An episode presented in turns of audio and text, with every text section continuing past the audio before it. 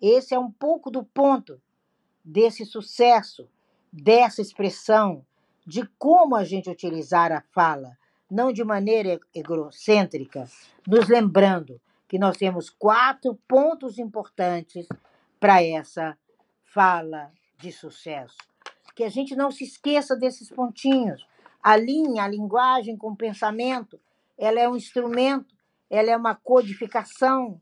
Saia da amnésia infantil, tenha instrumentos de desenvolvimento cognitivo, mesmo que você precise e verdadeiramente irá precisar de um profissional, de uma profissional.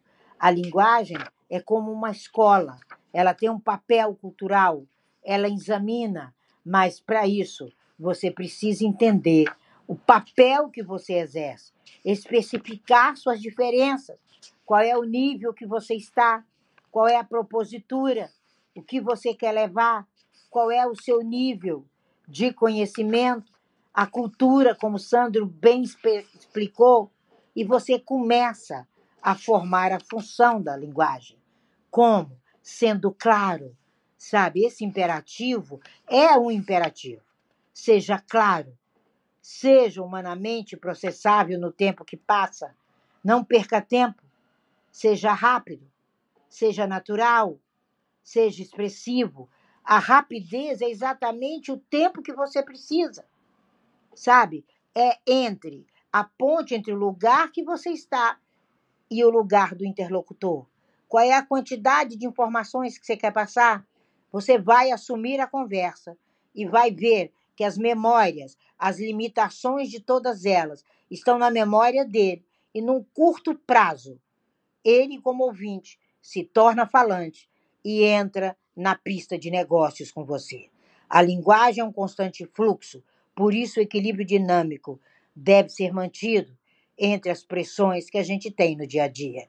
Quando uma criança ela atinge a maturidade linguística, elas às vezes falam depressa demais, desordenadamente demais, como as línguas crioulas que eu citei.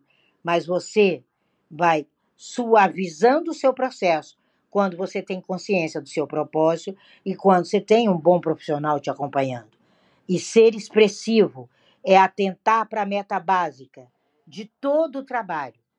Expresse aquilo, transmita o significado básico, porque depois a construção do negócio é o mínimo da comunicação.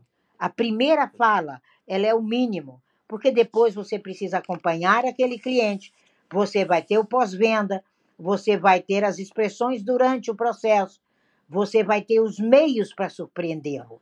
Então, a apresentação, ela é um tópico, ela é um prefácio daquilo que você está levando, com clareza, com sendo processável. E aqui a gente chega à conclusão que aprender a língua é dar atenção a todas essas pressões complexas e contraditórias desses imperativos que nós vivemos. Conheça um pouquinho o funcionamento da sua fala.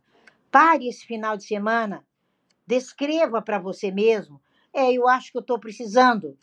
Eu preciso de uma mentoria. Ah, eu estou precisando de uma terapia. Eu preciso realmente de entender essa capacidade linguística com uma fonoaudióloga, que é uma terapeuta da fala. Eu preciso realmente compreender como eu vou expor esses negócios com uma pessoa que é altamente competente em negócios, como o caso do Sandro. Seja flexível. Decifre semanticamente com clareza a sua capacidade de construção ou a sua capacidade de desconstrução. E é a língua e a mente humana com a capacidade coerente que vão manter ajustados o seu sucesso.